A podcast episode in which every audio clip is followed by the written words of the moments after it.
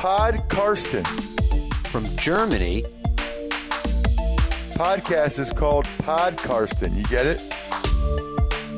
Listen to Pod Karsten. Carsten Keller ist vor Ort für Tunnel Magazin. Hallo und herzlich willkommen zu Episode 41 von Podcasten. Mein Name ist Carsten Keller, ich bin freier Mitarbeiter beim Huddle Magazin und deren Online-Präsenz Football aktuell und habe meine eigene Seite unter meine-nfl.de. Heute habe ich Ruben Martin zu Gast, der wie ich für den Huddle schreibt als freier Mitarbeiter und momentan eigentlich im Praktikum bei Spox wäre oder auch ist, nur unter eben anderen Vorzeichen, wie das bei so vielen momentan der Fall ist. Aber dazu gleich mehr. Außerdem habe ich, wie die meisten bestimmt wissen, ein Buch geschrieben, Hype Train, das es sowohl bei Amazon als auch bei mir direkt gibt. Einfach kurze Nachricht. Wir sind momentan in Auflage 2, denn da geht ein Dank raus an zwei Stefans. Einmal an Stefan Toben, noch ein freier Mitarbeiter des Huttle, der den ein oder anderen Mini-Fehler gefunden hat. Die konnte ich jetzt dann doch mittlerweile eliminieren. Mal gucken, ob ich jetzt alle habe. Und zum anderen an Stefan Heppert, der bei splashgames.de eine nette Rezension geschrieben hat. Und last but not least, kein Stefan, sondern ein Michael und ein Gregor, nämlich Michael Auerbach und Gregor Wittig, die Chefs beim Huddle. Denn in der aktuellen Ausgabe ist auch eine sehr schöne Rezension zu meinem Buch drin, die mich sehr gefreut hat. Alles sehr toll. Und jetzt kommen wir aber gleich zu unserem Gast und zwar zu Ruben Martin. Ja, wie vorhin schon angeteasert, habe ich heute Ruben Martin zu Gast. Ruben, hallo, schön, dass es geklappt hat. Hallo Carsten, ich freue mich bei dir mein Podcast-Debüt feiern zu dürfen.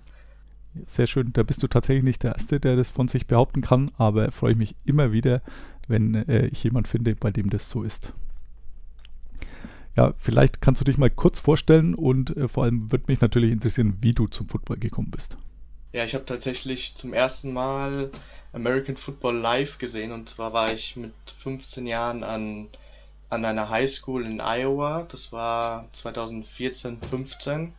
Und mhm. dann habe ich die, die Football-Saison startet da, glaube ich, immer so im, sorry, äh, startet da immer so im August und dann habe ich da eben ein paar Highschool-Spiele gesehen, bevor dann die NFL-Saison gestartet ist und in, in Iowa gibt es dann eben entweder ähm, Vikings-Fans oder Packers-Fans und mein, mein erster Kumpel da, der hat mich sozusagen gleich äh, als Vikings-Fan beschworen und hat mich überall immer mitgenommen, mittags um 12 die Spiele zu gucken. Und seitdem bin ich eben ziemlich großer Vikings-Fan und habe, glaube ich, seit jetzt fünf Jahren kein, kein Spiel mehr von denen verpasst. Das war die erste Saison von Mike Zimmer damals noch, 2014. Mhm. Waren sie noch ziemlich schlecht, aber da kann ich auch nicht mehr so dran erinnern. Da habe ich, glaube ich, noch nicht so viel verstanden. Aber seitdem ging es ja auch ganz gut mit den Vikings. Und wie bist du überhaupt äh, zu so einem Austauschjahr gekommen? Oder war es ein Austauschjahr? Also, es war ein, ein, akademisches Jahr, aber kein Austausch. Also, es ist keiner, keiner rübergekommen quasi. Also, mhm. es gab zwar in der Familie auch einen 14-jährigen Sohn damals, der ist also ein Jahr jünger als ich, aber mhm. der war noch nicht in Deutschland. Ähm, ah ja, okay. Eigentlich bin ich eher wegen Basketball rübergekommen. Also, ich habe schon mit 10, glaube ich, angefangen, Basketball zu spielen und meine Familie hatte auch immer ein bisschen, also meine Mutter hatte immer ein bisschen Verbindungen in die Staaten, weil sie selber mit 16 Jahren in Kalifornien war, was natürlich ein bisschen schöner ist mhm. als Iowa, aber so, so ist es dann eben gekommen, ja. Jetzt zu Iowa kein fachmännisches Urteil abgeben, denn tatsächlich war ich noch nie da. Es dürfte auch so eher Flyover Country äh, sein, wie die Amis, glaube ich, sagen. Also. Ja, sehr flach, sehr viel, sehr viel Mais. ja, ich hätte jetzt auch auf der Karte wahrscheinlich zehn Versuche gebraucht, bis ich es tatsächlich hätte einpassen können. Aber klingt, als wäre es relativ äh, weit oben, wenn da Packers und Vikings-Fans sind. Ja, genau. Also nördlich ist äh, Minnesota und dann nordöstlich ist Wisconsin. Mhm. Sehr cool. Und äh, dann bist du zurückgekommen und hast du gedacht, das mache ich mal später in meinem Leben über Football schreiben. Ja, irgendwie, also gespielt habe ich dann selber nicht, obwohl das so auch das Typische ist, was man als Austauschschüler macht. Also in meiner Familie war noch ein Chilene Und der hat dann, der war dann der Kicker von der Highschool-Mannschaft, Mhm. was irgendwie dann jeder, jeder Austauschschüler mal machen darf, so ungefähr, wenn, Ja. wenn sie nichts anderes können. Und ähm, ja, ich habe selber nie gespielt, weil ich dann auch eher immer zu, zu dünn war und dann auch ein bisschen Schiss hatte noch damals, muss ich sagen. Aber habe dann irgendwie immer extrem viel geguckt und dann auch angefangen, mich stark für die Taktik zu interessieren, Podcasts zu hören und dann habe ich auch angefangen, darüber zu schreiben, ja. Mhm. Und äh, wie bist du dann beim Huddle gelandet, wo wir beide Kolumnisten sind oder freie Mitarbeiter nennt sich es wirklich? Ja, das war ähm, nach dem ersten Semester meines Studiums, also ich studiere ähm, Online-Journalismus Mhm. und habe dann irgendwie schon im ersten Semester gemerkt, weil ich da noch mit der 19 einer der Jüngeren war und viele von den anderen schon irgendwie viel Erfahrung im Radio hatten. Eine Kommilitonin hatte damals schon ihre eigene Radioshow. Dann habe Okay. ich irgendwie auch gemerkt, ja, ich sollte vielleicht auch mal anfangen oder hatte auch generell Lust, einfach mal ein bisschen was Praktisches zu machen. Mhm. Und hast dich dann aktiv beworben oder? Ja, genau. Ich habe mich, ich habe mich aktiv beworben, relativ ähm, zuversichtlich gesagt, dass ich mich extrem gut mit äh, Football auskenne, was auch damals schon keine Lüge war, denke ich, kann man schon sagen. Und dann hat es dann auch recht schnell geklappt, ja. Ich weiß noch, mein, mein erster Artikel war zum Rücktritt von Julius Peppers bei den Panthers. Okay. Das ist jetzt dann auch, ja, zwei Jahre, oder? Ja, genau, im letztes Jahr im Februar habe ich angefangen. Also der hat, ja, der hat dann auch um die Zeit seinen, seinen Rücktritt Mhm. verkündet. Ja, sehr cool. Äh, du hast jetzt aber dann nicht die Vikings bekommen, weil die, glaube ich, schon besetzt waren, sondern hast andere Teams, richtig? Ja, genau, ich habe die, ich habe mit den Panthers angefangen und habe dann später die Chargers dazu bekommen, was ich dann auch gar nicht so schade fand, dass ich nicht über die Vikings schreiben darf, ähm, schreiben durfte, weil ich finde dann, sobald man sich ein bisschen mit anderen Teams beschäftigt, wird man irgendwie automatisch auch so ein bisschen ein Fan davon, wenn man selbst den den Backup ähm, Long Snapper im Training Camp noch kennt und dann dann Mhm. hat man irgendwie auch so zwei, zwei Stützbeine sozusagen. Also bei den Vikings lief ja jetzt noch gut und bei den Panthers im letzten Jahr und in den äh, und bei den Chargers im letzten Jahr auch nicht so, wie man es vielleicht erwartet hat. Aber es ist dann irgendwie trotzdem cool, dann noch ein paar andere Teams zu haben, auch wenn, wenn ich natürlich die Vikings immer ganz oben, die ganz oben sein werden. Jetzt hatte Peter King in seinem Football Morning in America diese Woche die Panthers auch relativ prominent ähm, vertreten mit neuem Headcoach Matt Rule, der ja so ein bisschen klang es für mich, als ob man so eine, vielleicht nicht direkt Tanking Season, weil das gibt es ja im Football offiziell eh nicht, auch wenn es die Miami Dolphins letztes Jahr vielleicht probiert haben, aber so eine Saison, wo man sagt, so ein, so ein Rebuild ist ja, glaube ich, der, der etwas schönere Begriff, den man dann im Football immer nimmt. Äh, also so ein, so ein Umbaujahr. Ganz klar, Cam Newton ist weg. Ähm, glaubst du, dass das bei den Panthers auch so ein bisschen in die Richtung geht, dass man sagt, man will sich positionieren für einen Draft, was ja immer so ein bisschen heißt wie, naja, dieses Jahr werden wir hauptsächlich verlieren? Ja, irgendwie mehr oder weniger zwangsläufig, auch wenn ich gerade auf die auf die Division gucke, aber auch die Abgänge, gerade in, in der Defense, aber auch allgemein von vielen, die irgendwie die doch recht erfolgreiche Zeit der Panthers, sag ich mal, im, in diesem Jahrtausend geprägt haben, wird's schon eher eine Saison, in der man sich für den Draft positioniert, wenn man es so ausdrücken möchte, ja, auf jeden Fall. Die Chargers haben das letztes Jahr nicht so offensiv gemacht, durften jetzt trotzdem Quarterback der Zukunft äh, wählen, wenn das denn wird. Wie, wie denkst du, wie es bei denen aussieht? Nur so, so im groben Überblick. Ja, es ging irgendwie ein bisschen, bisschen hin und her, wie ich mich mit ähm, Justin Herbert irgendwie anfreunden konnte, weil erst, erst war ja Tom Brady als Kandidat bei den Chargers auch gehandelt.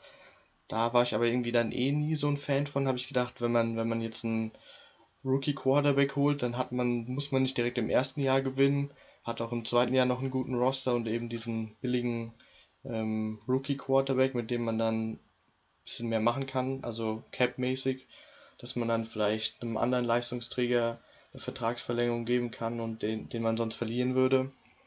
Aber dann hat sich auch so ein bisschen das, das Bild von Justin Herbert bei mir gewandelt und ich, ich frage mich immer noch, warum man nicht zum Beispiel lieber einen Cam Newton geholt hätte und vielleicht mit dem, mit dem sechsten Pick einen Left Tackle.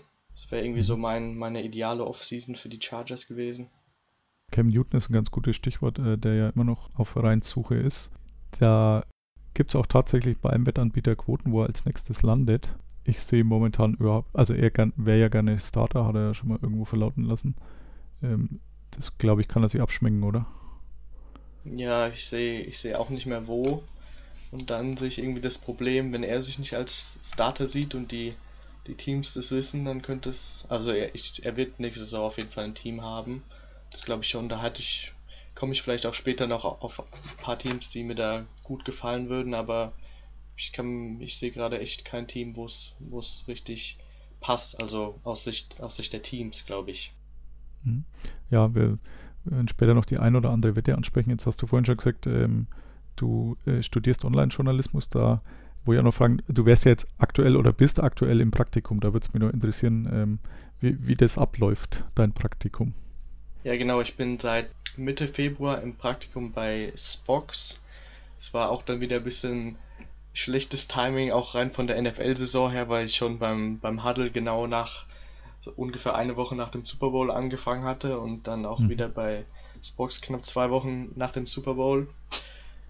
Ähm, aber rein von der NFL her sind die, sind die Off-Season-Themen auch durchaus, finde ich, immer interessant. Ist halt viel dann, viel Football auf dem Papier und man fragt sich, was könnte sein, was wäre gewesen. Was ich aber auch irgendwie absolut spannend finde. Ja, jetzt dann hatte ich sozusagen noch, noch Glück im Unglück, dass ich zumindest den ersten Monat in München mitnehmen durfte. Ich wohne eigentlich in der Nähe von ähm, Frankfurt.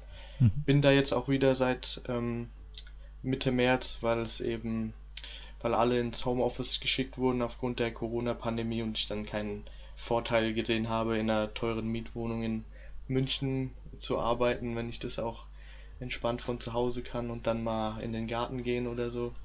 Ähm, ja, da hatte ich eben, wie gesagt, das Glück im Unglück, dass ich zumindest die Basics noch gelernt habe und weiß, was alles zu tun ist und weil jetzt, dass mir jemand über die Schulter guckt oder noch irgendwas im System erklärt, wäre dann aktuell doch noch sehr schwierig. Ja, und ähm, konferiert ihr dann auch über irgendwelche Video-Chats, äh, Zoom, das plötzlich jeder kennt äh, und vor einem halben Jahr den meisten noch ein Fremdwort war? Oder wie, wie läuft das rein technisch dann ab? Ja, wir benutzen äh, Microsoft Teams eigentlich ausschließlich mhm. fast und halt noch E-Mail für sag ich mal, nicht tagesaktuelle Themen. Da gibt es dann morgens um Viertel nach neun Call, wo man eben bespricht, was den Tag über passiert. Ähm, dann gibt es nochmal später einen, einen Übergabecall um 16 Uhr, wo, wo zwischen den beiden, zwischen der Frühschicht und der Spätschicht geklärt wird, was, was passiert ist, was noch zu machen ist, was ansteht. Und sonst halt eben viel über Einzelchat. Und Video, Video nutzen wir teilweise, äh, tatsächlich auch sehr selten auf Wunsch der Redakteure wahrscheinlich, weil keiner morgens früh Lust hat, sich zu zeigen. ja, das geht zurecht zu machen. Ja, kann ich nachvollziehen. Ja, sehr cool. Es fehlt halt so ein bisschen die Interaktion. Das stelle ich mir halt gerade beim Praktikum relativ schwierig vor, dass man sich bei den anderen was abschauen kann, was ja sicherlich auch Sinn eines Praktikums ist, dass man die, diese Best Practice Ansätze da irgendwo sich mitnehmen kann, ist natürlich dann von zu Hause deutlich schwieriger. Ja, ja das stimmt. Das, äh, optimal ist es natürlich alles nicht. Okay, jetzt äh, hatten wir uns vorm Draft schon mal äh, unterhalten über die ein oder anderen Wetten äh, und da kann man auch immer ganz gut so ein bisschen, bisschen Ausblick betreiben, deswegen äh, wollten wir das heute auch machen. Ähm, wir haben uns jetzt mal ein paar Sachen angeschaut bei verschiedenen Anbietern. Also das Angebot ist durchaus unterschiedlich. Ähm, wo wettest denn du äh, üblicherweise? Also beziehungsweise oder welche Seiten nutzt du, sagen wir es mal so. Ja, ich bin ähm, bei den Sportwetten noch relativ im, in der ersten Phase, in der, da bin ich noch ein Rookie sozusagen. Ich habe bis jetzt immer Typico verwendet, was so die für gerade für American Football eigentlich fast nur die die Basic-Sachen hat, sage ich mal, also mhm. unter der Saison eben die, die Einzelspiele dann mit bisschen paar Spread-Wetten und äh, Over-Unders und so, aber viel mehr auch nicht. Und halt ähm, Divisionswetten, mit die ich auch sehr gerne mag, die ich ziemlich spannend finde, einfach über die ganze Saison hinweg zu beobachten. Und ähm, ja, dann sowas wie Super Bowl Gesamtsieger ist natürlich auch noch dabei. Also ich habe äh, auch einen Typico-Account, finde den auch gar nicht so schlecht. Allerdings, wie du sagst, das Angebot ist bei Tipico, was Football angeht, doch sehr beschränkt. Ähm, sie haben einen großen Vorteil gegenüber, ich glaube, allen anderen Anbietern, wo ich sonst noch Konten habe, und es sind tatsächlich einige. Ähm, sie verlangen diese Rennwettsteuer nicht, also zumindest in meinem Fall nicht. Also Ja, offiziell bin ich auf internationaler Kunde, du wahrscheinlich auch, oder? Ob ich international Kunde bin, weiß ich gar nicht, aber ähm, Steuern muss ich auch nicht bezahlen, was natürlich Mhm. dann teilweise an den Quoten zu sehen ist, die Ja. ein bisschen schlechter sind als bei anderen, was dann im Endeffekt ähnliches Ergebnis hat. Aber bei Tipico, finde ich, kann man teilweise auch sogar ausnutzen, dass sie bisschen langsamer sind als Ja, andere genau. Seiten. Also ich habe zum Beispiel ähm, nach dem DeAndre Hopkins Trade zu den Cardinals hat es relativ lang gedauert, bis sie die Quote angepasst haben. Und das ist ja dann, das war ja dann schon ein ziemlich großer Sprung nach unten, also zu einer schlechteren Quote sozusagen. Sowas kann man dann teilweise ausnutzen. Genauso geht es mir auch immer, wenn so eine tagesaktuelle Geschichte reinkommt, die sich da auswirken kann, dann kann man ruhig mal bei Tipico schauen, denn äh, wie du sagst, die sind da relativ träge, was eine Änderung der Quoten angeht oder eine Wette rauszunehmen. Also mir ging es äh, mit Gronkowski so, äh, da habe ich auch bei Tipico gewettet und zwar ähm, die, ich glaube nicht, dass die Buccaneers den Super Bowl holen, aber die hatten da noch eine 17er Quote, während es bei allen anderen Anbietern entweder draußen war oder gleich bis auf eine 10er Quote korrigiert wurde und ja, selbst bei nur 10 Euro Einsatz sind das halt schon mal 70 Euro Unterschied.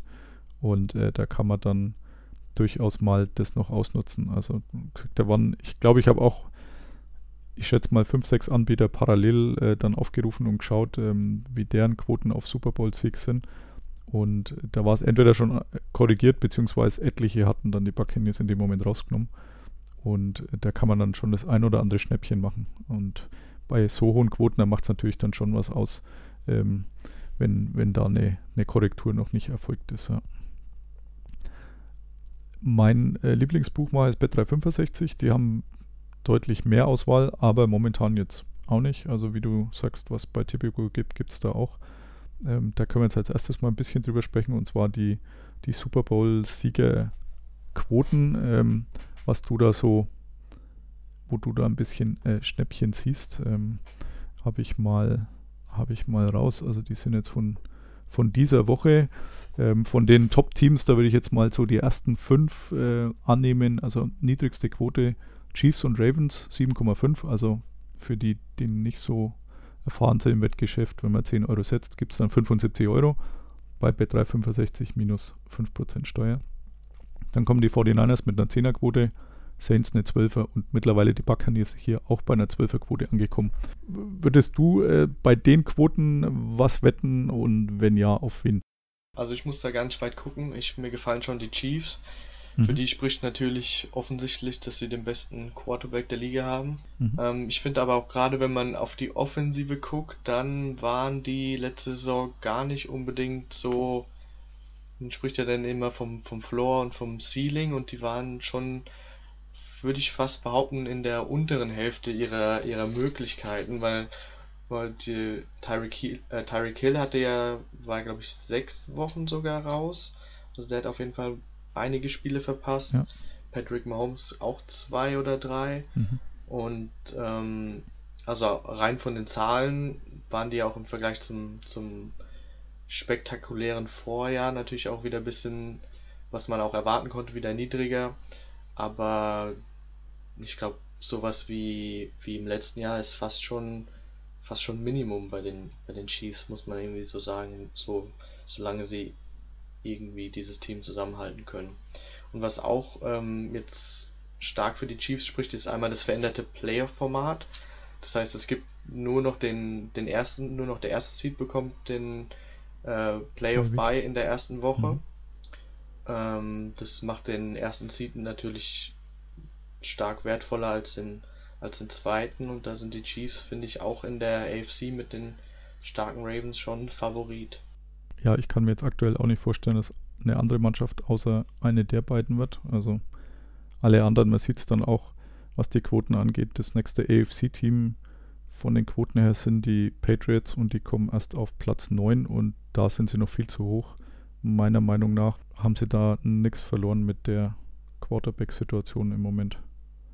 Ja, wenn wir kurz bei den Patriots sind, ich glaube stark, dass die Buchmacher echt noch damit rechnen. Also die, die Quote ist ja nicht für Jared Stidham, das Nee. können sie einem nicht erzählen. Also und dann habe ich überlegt, selbst wenn wenn sie jetzt Cam Newton holen würden, die Mhm. Patriots, der ja mit irgendwie schon mit Abstand noch der beste verfügbare Quarterback aktuell ist, dann dann gefällt mir die 21er Quote auch nicht so mega. Also man musste sein Verletzungsrisiko dann noch äh, Ja. oder seine Verletzungshistorie mit einbeziehen und der der Receiver Core des äh, Receiver Corps der ist auch nicht besser geworden. Nee, Julian Edelman hatte jetzt Geburtstag die Woche, ist 34 geworden, also wird auch nicht mehr jünger offensichtlich. Hätte jetzt nicht gedacht, dass er doch schon 34 ist und alle anderen sind jetzt auch nicht so, äh, dass man in Jubelschreie ausbricht und äh, mir geht's wie dir, also angesichts Verletzungshistorie und es wäre ja auch eine komplette, eine komplette andere Ausrichtung fürs Team. Also es ist ja mehr oder weniger das Gegenteil von Brady. Ähm, ich kann mir nicht vorstellen, dass man das jetzt gerade in dieser Offseason, wo es ja doch weniger Zeit gibt, äh, um sich irgendwie zu finden. Jetzt ist der, der Mai dann demnächst rum. Also wer da jetzt einen neuen Quarterback einbauen muss und dann vielleicht noch anderen, der ein komplett anderes System gewohnt ist, ähm, ich kann mir nicht vorstellen, dass es funktioniert. Also ich glaube auch eher, sie gehen halt davon aus, die Patriots haben halt viele Fans, sehr, sehr viele Fans, ähm, dass da noch Geld auf die reinkommt und man deswegen die Quote so, äh, so niedrig macht. Aber also realistisch hätten die meiner Meinung nach locker 10 Spots weiter hinten ähm, gerankt sein müssen. Ja. ja, vielleicht auch ein bisschen der, vielleicht kriegen die Patriots auch ein bisschen den Benefit of the doubt, dass, dass man sagt, die haben so viel Erfolg, die haben sich die Quote irgendwie verdient. Aber Ja. naja, Bill Belichick hat sich's verdient. ja, genau. Ja, aber ich äh, kann es mir tatsächlich auch nicht vorstellen. Also ich würde ja äh, Brian Hoyer irgendwie gönnen, dass er startet, weil der tatsächlich auch sehr sympathisch ist. Also den dürfte ich letztes Jahr kurz interviewen bei diesem, bei diesem Media Day vor dem Super Bowl. Ähm, wusste auch erst seit ein paar Tagen vorher dann, dass er irgendwie deutsche Wurzeln hat. Das war mir auch neu. Aber war sehr sympathisch, aber ja, er ist halt kein Starting Quarterback. Oder zumindest hat er es bisher nicht bewiesen bei den Stationen, wo er eigentlich dafür eingeplant war, wie bei den Cleveland Browns.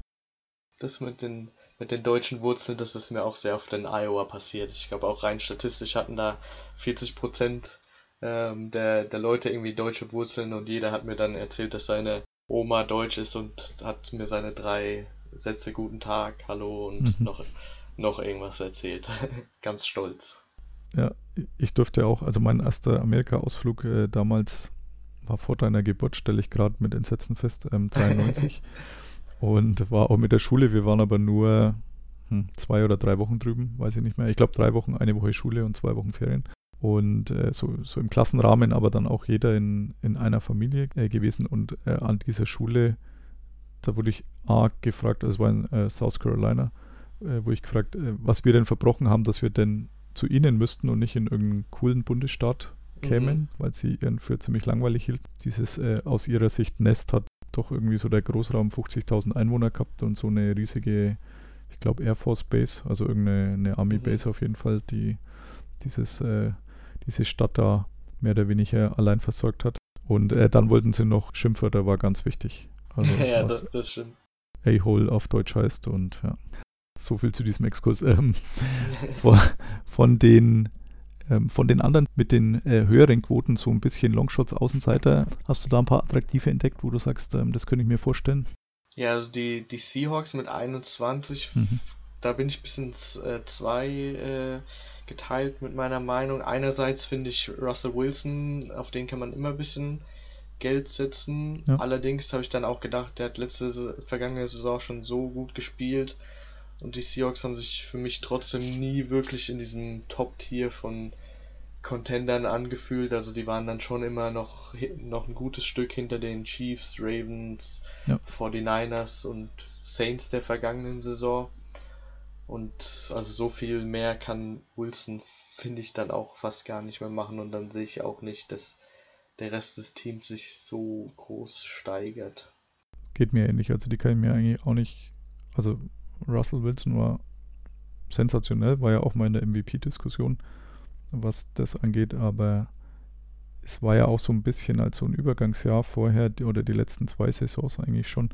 Dafür ist man ziemlich weit gekommen, aber ich hatte auch so das, wie du vorhin gesagt hast, dieses Ceiling, äh, ich hatte so ein bisschen das Gefühl, dass das Ceiling da erreicht war mit dem, was man an, an Spielermaterial hat, dass da momentan nicht mehr viel mehr drin ist. Ähm, die Vikings haben eine 26er-Quote. Klingt jetzt auch nicht so schlecht, oder? Ja, wobei bei den Vikings, die bräuchten dann schon eine extrem gute, eine extrem gute Rookie-Klasse, weil sie jetzt doch einiges an Qualität in der Defensive verloren haben. Ja. Und da habe ich irgendwie ein bisschen die, die Erfahrung sozusagen gemacht, dass, dass gerade jetzt nach dem Draft hat man auch sehr die, die Rookies im Kopf, aber dann für so einen richtig großen Sprung wieder an die Spitze, auch wenn die Vikings ja letztes Jahr auch nicht schlecht waren, aber auch wie die Seahawks dann eher im zweiten oder vielleicht dritten Tier der Contender ähm, waren. Für so, einen, für so einen Sprung wieder ganz nach oben braucht es dann eher die Performance der Spieler im zweiten Jahr. Also das ist dann, habe ich irgendwie so die Erfahrung gemacht oder ist auch statistisch bewiesen, dass es eher die Spieler im zweiten Jahr machen und dann sind es bei den Vikings halt Erstrunden-Pick Garrett Bradbury, der Center, Zweitrunden-Pick äh, Earl Smith, der Tight End und Drittrunden-Pick Alex Madison, der Backup Running Back und das sind dann eben die Positionen, die nicht unbedingt den, den riesen Unterschied machen. Aber in der NFC North sollten sie auf jeden Fall wieder eine ganz gute Rolle spielen können. Sie haben eine höhere Quote als die Steelers, was mich auch ein bisschen. Ist, man sieht schon auch bei diesen Super Bowl-Picks, äh, die in Anführungszeichen beliebten Teams sind da offensichtlich von den Quoten her so gewählt, ähm, dass nicht unbedingt der Leistungsstärke entspricht, sondern ähm, wie wir es vorhin dann auch schon letztendlich bei den Patriots und ihrem Ruf gehabt haben. Also Steelers 23er Quote, Packers 21er finde ich auch, ist nicht unbedingt, spiegelt nicht unbedingt den Leistungsstand wieder. Ich hätte jetzt auch eher ein bisschen weiter mit einer höheren Quote, also so 25 aufwärts ähm, gesehen und ähm, da glaube ich auch, dass ich jetzt nicht unbedingt einen Super Bowl in der kommenden Saison mit äh, Aaron Rodgers und keinem Receiver sehen werde. Oder keinem außer der Wand Adams. Bei den, bei den Vikings und den Packers spielt die, wie du schon angesprochen hast, die Division schon eine große Rolle, weil die NFC North in der nächsten Saison, in der kommenden Saison irgendwie schon fast die schlechteste sein könnte, habe ich im Moment das, mhm. das Gefühl und dann mit dem, mit dem Division-Sieg und eben auch schon sechs vermeintlich einfacheren Division-Spielen, das spielt dann eben doch eine große Rolle. Ja, also die anderen beiden, die Bears haben eine 34er-Quote und die Detroit Lions eine 67er. Hinter den Lions sind noch fünf Teams, genau. Also die Panthers, wo wir vorhin schon angesprochen haben, 81er, also da ist der Sprung dann schon gewaltig. Giants auch 81, Jaguars 126, da muss ich immer dran denken wie sie gegen die Patriots geführt hatten in diesem AFC Championship Game ähm, und seitdem, also ab, ab der Halbzeit dann irgendwie gefühlt äh, die Klippe komplett runtergefallen sind. Also da ging ja gar nichts mehr, aber wahrscheinlich hatten es zuvor zu viel aufgesprochen. Und dann noch äh, Bengals und Redskins auch 126er Quote. Also das, da kann man das Geld auch gern verschenken ähm, an Bedürftige, weil von den drei Teams wird es, denke ich, sicherlich keiner. Kann ich mir jetzt nicht vorstellen. Nee. Das sehe ich auch nicht. Okay. Aber wie gesagt, bei 365 jetzt nicht unbedingt ähm, das allerbeste Angebot äh, momentan in der Offseason, in der Saison, was die einzelnen Spiele angeht und so schaut es wieder anders aus. Also da, da kommt man dann irgendwie doch immer so auf 250 Wettoptionen bei einem Spiel, was natürlich auch irgendwie Quatsch ist und viel zu viel. Aber äh, momentan in der Offseason, wer ganz gut ist oder ein ganz gutes Angebot hat, ist, äh, finde ich, William Hill, ähm, die Engländer wir hatten es schon mal vorm Draft, also da war es auch so, dass das Angebot relativ groß war bei ihnen. Ähm, man hat auch die Möglichkeit, dass man selbst da Wetten vorschlägt. Also man kann die antwittern und äh, sagen, ja, ich würde gerne wetten, jetzt nehme ich mal eins raus, Andy Dalton äh, in dem Jahr fünf oder mehr Touchdown-Pässe und ein Rushing-Touchdown klingt jetzt nicht nach so viel, aber Andy Dalton ist halt auch diese Saison vermutlich nur der Backup von Dak Prescott. Und wenn der fit bleibt, dann wird der, oder wie er es letzte Saison gemacht hat, also dann wird Andy Dalton vermutlich gar nicht groß aufs Feld kommen, idealerweise aus Cowboys Sicht. Und äh, dann ist die Fünferquote tatsächlich auch unerreichbar. Aber solche Sachen kann man quasi vorschlagen und sagen, bitte gebt mir mal eine Quote drauf, ähm, dass jetzt nehme ich Cam Newton, auch wenn er noch kein Team hat, dass Cam Newton vier Rushing Touchdowns in der Saison haben wird. Und dann dauert es ein bisschen, das ist in der Offseason aber eh kein Problem. Und dann äh, kriegt man eine Quote, die man dann bewetten kann. Jetzt habe ich schon zu dir gesagt, äh, schau dich doch mal um, was du da äh, bei den momentan angebotenen bei William Hill, was du da attraktiv findest. Und die Liste der Futures alleine ist, pff, keine Ahnung, 25, 30 Wetten lang im Moment. Was, äh, hast, was ist dir denn ins Auge gestochen? Ich finde, es gibt einige interessante, interessante Quoten, wenn es um die Rookies of the Year geht. Also es gibt dann einige Kombinationen, wo man den Offensive Rookie of the Year und den Defensive Rookie of the Year nimmt. Ich Mhm. glaube, mein Favorit ist aktuell Jerry Judy als Offensive Rookie of the Year Mhm. und Isaiah Simmons als Defensive Rookie of the Year äh, mit einer 150er Quote. Mhm. Kommt jetzt vielleicht spontan ziemlich hoch vor, weil das ja doch äh, die besten oder die zu den besten Spielern auf ihrer Position gehören, aber das eben nicht unbedingt die Positionen sind, die häufig dann den Rookie of the Year Award gewinnen. Also gerade in der Offense sind es ja dann oft Running Backs oder Quarterbacks. Der letzte Receiver war, müsste Odell Beckham Jr. gewesen sein, der dann irgendwie schon eine historisch gute Rookie-Saison gespielt hat. Und na gut, Linebacker gewinnt schon ab und zu auch mal einen Defensive Rookie of the Year. Ja, ich habe tatsächlich auch, meine ich, vor nicht allzu langer Zeit mal nachgeschaut, wer der letzte war. Ich glaube auch, dass es OBJ war und er war aber, glaube ich, auch der einzige Wide Receiver in den letzten x Jahren. Deswegen Hm. erklärt es, wieso die ähm, gar so hoch ist, die Quote. Also ich habe die letzten zwei Jahre da immer ein bisschen äh, Pech gehabt, was den Offensive Rookie, Rookie of the Year anging, denn ähm, ich hatte letztes Jahr hatte ich von den Raiders den Running Back ähm, Jacobs und Mhm. hatte im Jahr vorher Baker Mayfield und beide waren in Anführungszeichen dann jeweils die Finalisten am Ende des Jahres und sind es dann knapp nicht geworden. Und ähm, in beiden Fällen kann, kann ich es mir immer noch nicht so richtig erklären, wieso sie es nicht geworden sind. Also ähm, vorletzte Saison Baker Mayfield die meisten äh, Touchdown-Pässe eines Rookies jemals, also auch, auch mehr als ein Peyton Manning und so. Ähm, klar war es da so, dass äh, Saquon Barkley wirklich ein gutes Jahr hatte, aber jetzt auch nicht unbedingt so ein riesig überragendes, sondern es war ein gutes Jahr für einen Running Back. Und äh, letztes Jahr war es dann wiederum so, dass Kyler Murray der Offensive Rookie of the Year wurde, der sein Team zu fünf Siegen geführt hat, glaube ich. Der war auch okay, aber jetzt nicht überragend, meiner Meinung nach. Ähm, deswegen, ja, bin ich da so ein bisschen angesäuert, was diese beiden äh, Wahlen anging. Aber ja, es war jeweils knapp, aber ich habe jetzt noch nicht rausgesucht, äh, wen ich dieses Jahr ähm, das, das Kreuz auferlege und äh, der dann leider knapp nur Zweiter wird. Der dann den, den Carsten Keller Rookie of the Year Ja. Fluch bekommt. Genau. Also ich tendiere eigentlich schon äh, üblicherweise, also bei, bei Baker Mayfield vor zwei Jahren war es so, dass ich das nicht vor der Saison gewettet hatte, sondern da war es auch so, ich glaube bei Tipico war das, ähm, die hatten Donnerstag-Nachtspiel, äh, die Browns gegen die Jets damals und äh, zur Halbzeit musste dann Tyrod Taylor raus mit angeblich einer Gehirnerschütterung. Äh, er hat einfach nur schlecht gespielt, die ganze erste Halbzeit. Mhm. Man hat es im Nachhinein ja mit der Verletzung erklärt und äh, Baker Mayfield hat dieses Spiel noch gedreht, als man eigentlich schon ziemlich zurück war und da schon einen ganz guten Hype ausgelöst. Und äh, während ich dann früh äh, dieses Spiel im Real Life anschaue, denke ich mir, jetzt schaue ich mal spaßeshalber, äh, ob es die, die Quote hier für den Offensive Rookie of the Year noch gibt. Und tatsächlich war da, ich glaube, der hat eine 8er Quote oder sowas gehabt. Ähm, Baker Mayfield ähm, bei Tipico noch, weil die anscheinend verpennt hatten, dass es Donnerstagsspiele gibt. Hab dann das noch gewettet. Also es wäre tatsächlich sehr schön gewesen, aber ja, man wollte mir meinen äh, Trip zum Super Bowl anscheinend nicht refinanzieren, was ich nicht in Ordnung finde. ähm, ja, mal gucken, wer es dieses Jahr wird. Aber üblicherweise liegt man ganz gut, denke ich, wenn man einen Running, also entweder einen Quarterback nimmt, der von Anfang an starten wird. Das wird wohl Joe Burrow sein. Mhm.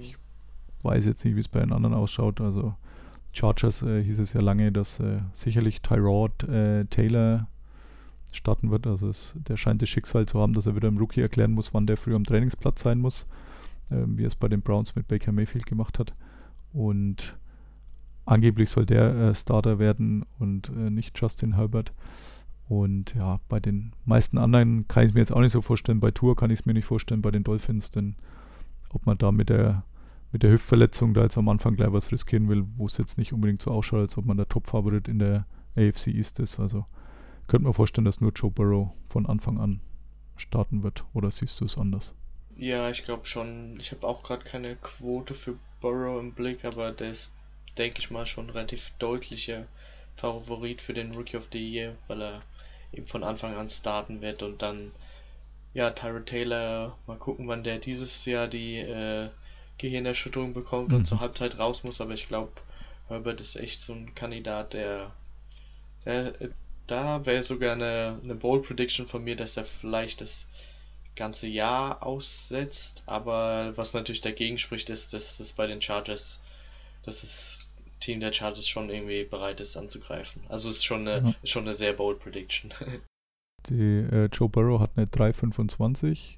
Dann kommt tatsächlich, wie du sagst, erstmal nix und ähm, der Running Back der Chiefs, Clyde Edwards Heller, ist bei einer 7er Quote. Also gut ja, doppelt gefällt, so hoch. Der gefällt mir auch tatsächlich sehr gut in so einer, in so einer Kombi-Wette mit Kenneth Murray als Defensive Rookie of the Year ähm, mit als 140er Quote. Ja. Ähm, also Murray ist ja wurde ja teilweise schon recht stark kritisiert als Erstrundenpick der Chargers, aber die in den, der wird vielleicht einer sein, der dann am Ende knapp an den 100 Tackles kratzt und ob der dann, ob der dann eine gute Saison gespielt hat, ist dann vielleicht, kann man dann trotzdem noch hinterfragen, aber da beim, bei diesem Rookie of the Year Awards, da zählen dann so Zahlen irgendwie doch immer noch ziemlich viel, habe ich das Gefühl. Ja, also grundsätzlich gesagt, Running Back an sich nie so verkehrt. Da bin ich mir nicht so ganz sicher in der Offense, die so viele Waffen hat, ob da der Running Back so viele Punkte macht, dass er einen Quarterback überholt. Der Tour ist auf Platz 3 mit einer 9er Quote. Würde ich jetzt die Finger davon lassen, weil bei Ryan Fitzmagic weiß man auch nie, wie lange er äh, doch wieder ganz gut spielt, bevor, bevor dann seine Ablösung dran ist und ob das dann nicht schon zu spät ist äh, für, für eine Wahl zum Rookie of the Year, wenn man erstmal so ab Woche 6, 7 oder so spielt. Ähm, dann kommt Jonathan Taylor mit einer 13er Quote. Und DeAndre Swift hat eine 19er. Also das wären jetzt so die Running Backs, ähm, wo ich sage, ähm, kann man ruhig mal ausprobieren.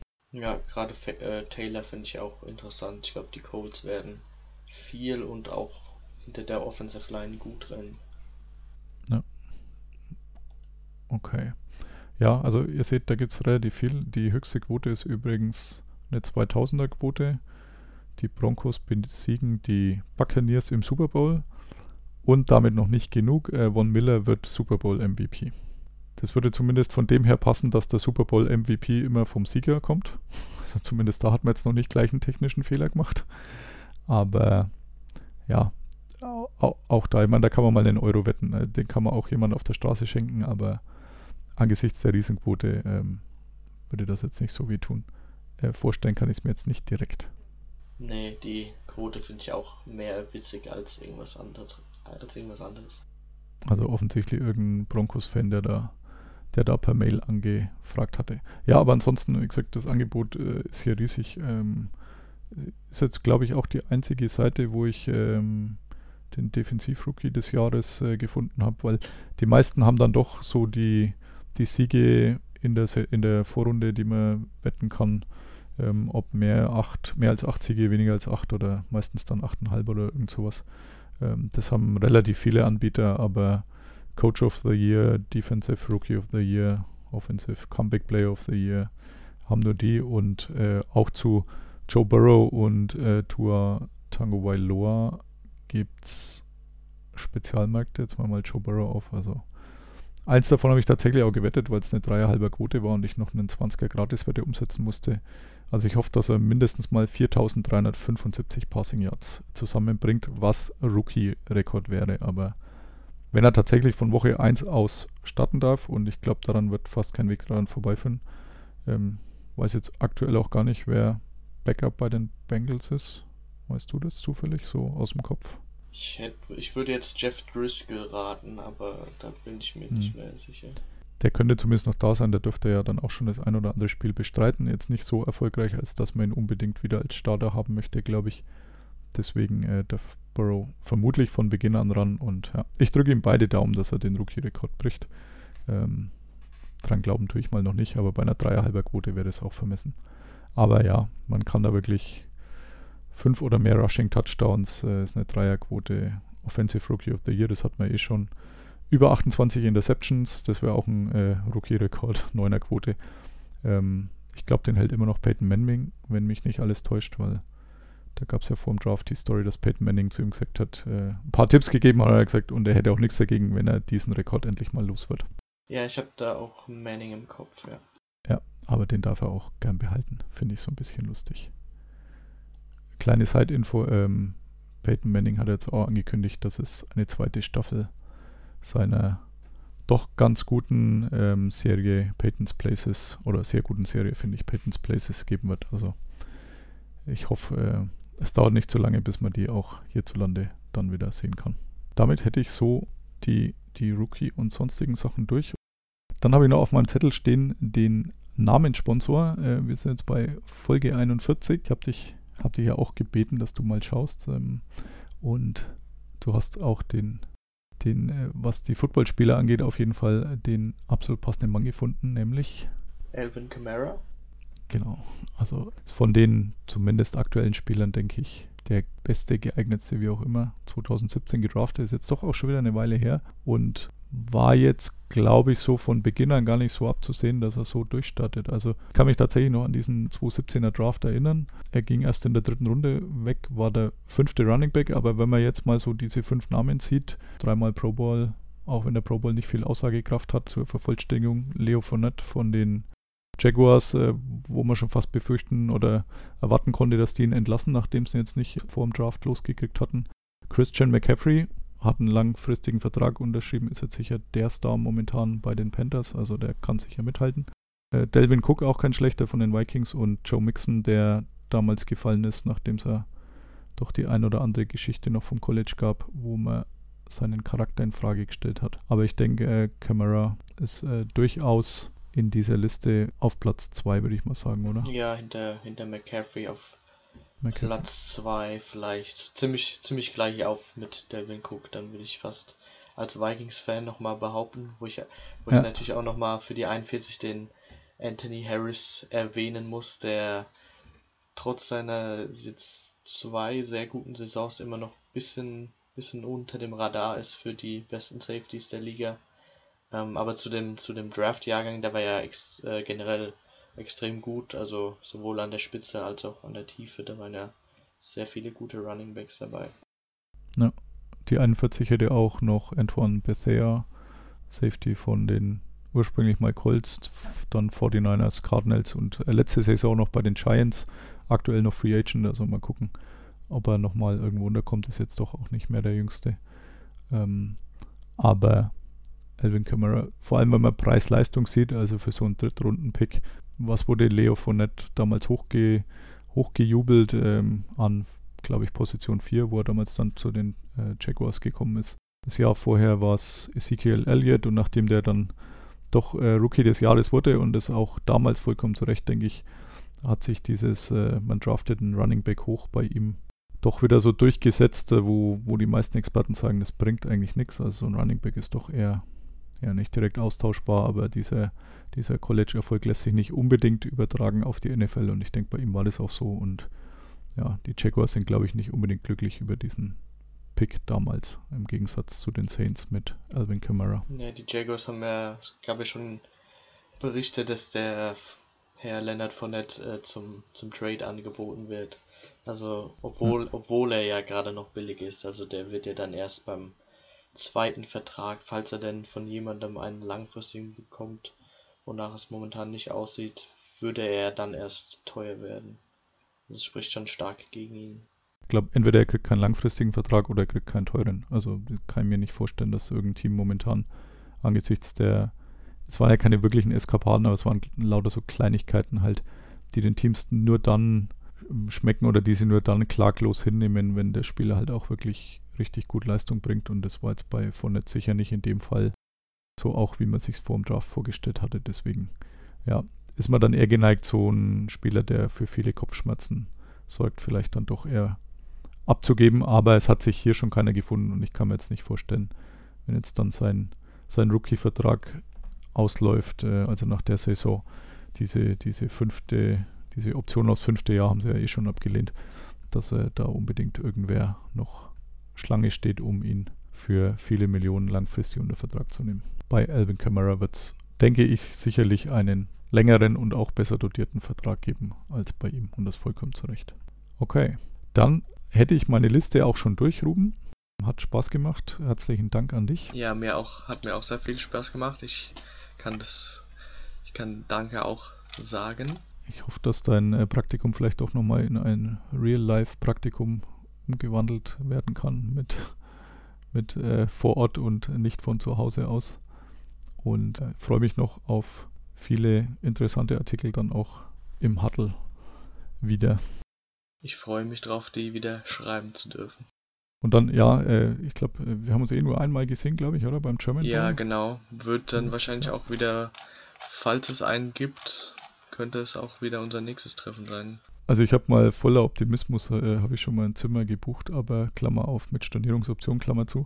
Ist ja jetzt für mich auch nicht ganz so weit. Du, für dich ist es ja sowieso ein Heimspiel, wenn es denn so kommen sollte, dass äh, in Frankfurt ausgetragen wird, wie grundsätzlich mal geplant, nur etwas später. Gut, dann, wie gesagt, schönen Dank und wir sehen, lesen, hören uns demnächst. Ich danke dir. Ciao. Bye, bye. Listen to Pod Karsten. Ja, damit auch nochmal schönen Dank an dieser Stelle an Ruben. Beim Namenssponsor hat man dann nicht mehr groß drüber geredet, weil es hätte da natürlich noch einen anderen gegeben, allerdings nicht beim Football, aber Würzburgs Own Dirk Nowitzki in der NBA wäre natürlich auch ein absolut sinnvoller Namenssponsor gegeben. Also den dürfte ich ja wirklich sehr lange mitverfolgen. Mit 17 das erste Mal live in Würzburg in der Halle gesehen, als die S. Oliver Baskets noch in der zweiten Liga spielten, noch nicht mal als S. Oliver Baskets. Und dann den Wechsel in die NBA und die lange Karriere inklusive Meisterschaft. Also der wäre natürlich auch ein absolut würdiger Namenssponsor gewesen, aber wenn es im Football einen gibt, der das verdient hat und das ist Alvin Kamara, ohne Zweifel, dann müssen wir da nicht über den Tellerrand gucken. Ansonsten ein bisschen Vorausblick noch. Momentan sieht es ja tatsächlich wieder ein bisschen besser aus, was die kommende Saison angeht oder die jetzt aktuelle Saison. Also die ein oder andere Training Facility dürfte schon wieder öffnen. Ein paar wenige sind noch zu, aber das schaut auch momentan fast ein bisschen so aus, als ob es eine Frage der Zeit ist, dass auch dort wieder geöffnet werden darf und dann dürfen auch die Coaches zurück, dann dürfen die Spieler zurückkehren für ein Training Camp also momentan deutet es doch eher wieder auf einen pünktlichen Saisonstart Anfang September hin, was mich natürlich sehr freuen würde, in der Hoffnung, dass dann auch wirklich das mit äh, Corona so weit im Griff ist, dass man das vielleicht ohne Zuschauer, aber zumindest als reguläre Saison mit genug Spieltagen auch durchziehen kann. Aber bis dahin ist noch eine Weile hin, sind doch noch gute drei Monate. Damit bin ich jetzt auch schon am Ende. Schönen Dank fürs Zuhören, fürs Dabeibleiben. Wer noch eine Bewertung bei iTunes hinterlassen kann und will, das wird immer sehr gerne gesehen von mir. Genauso bei meinem Buch bei Amazon kann man auch Bewertungen hinterlassen. Äh, hilfreich wäre natürlich, wenn sie sehr gut sind. Bei allen anderen könnt ihr euch den Aufwand sparen. Damit herzlichen Dank fürs Zuhören und bis zum nächsten Mal. Bye bye. Listen to Pod Karsten. Pod Karsten. Thank you, I'm Karsten. Carsten Keller ist vor Ort für Tunnel Magazin. Karsten, you're a great dude. Danke and alles gut.